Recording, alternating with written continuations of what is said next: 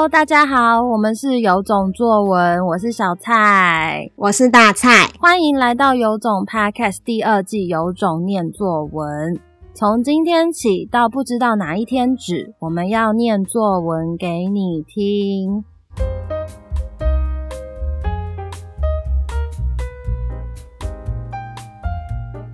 今天要念给大家听的作文题目是《给黑豹的一封信》。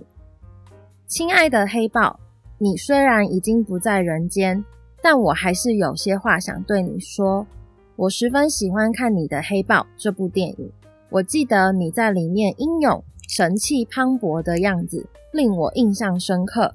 我也想知道统治瓦干达是什么感觉。你为什么不痛恨你表弟？你喜欢当统治者吗？我很欣赏你把饭合金跟世界各国分享。让大家能彼此交流各国的科技，因为我知道跟别人分享会比自己拥有还要快乐，一起拥有喜悦。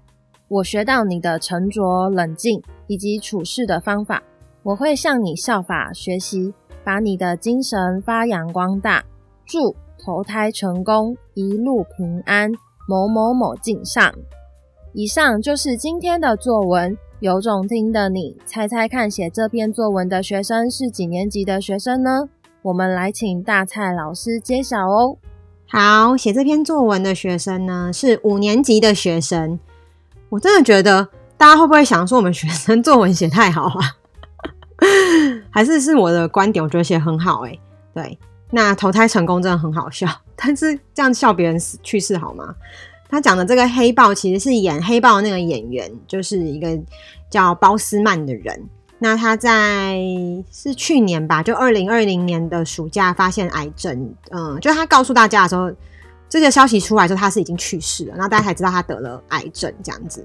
那我们是在去年线上课上黑豹故事的时候讲到他。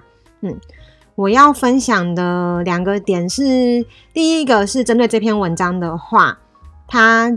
给他的这封信其实真的写得很好，是因为他把自己对他的想法跟嗯黑豹的整个样貌跟他的性格都点到了。他说他英勇，嗯，神气磅礴。然后他讲到一个黑豹最在意的核心价值，就是把饭合金跟世界各国分享。再来第二个点就是，如果说大家真的觉得为什么我们作文课学生都写这么好的话，我真的蛮强烈建议大家可以用写一封信这种题目，就引导学生的。那其实我们在上作文课完之后啊，这个主题黑豹中，我们大概有十一个题目吧。它每一个题目，每一每一个主题后面都一定会有这个这种题目，就是写一封信给霍金，写一封信给黑豹，写一封信给某某某。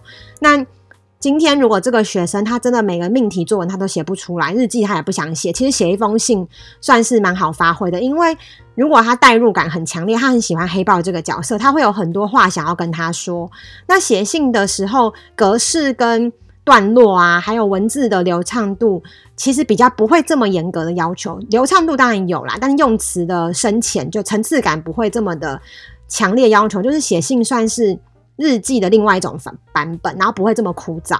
也就是，如果今天你的小孩啊，或者是你自己本身是三四年级，然后你对写作文很反感的时候，那你是家长好，你就可以叫他写改成写信的方式试试看。但是我现在讲的这个前提都是他已经要可以写出完整的句子了，才要进阶到写信哦。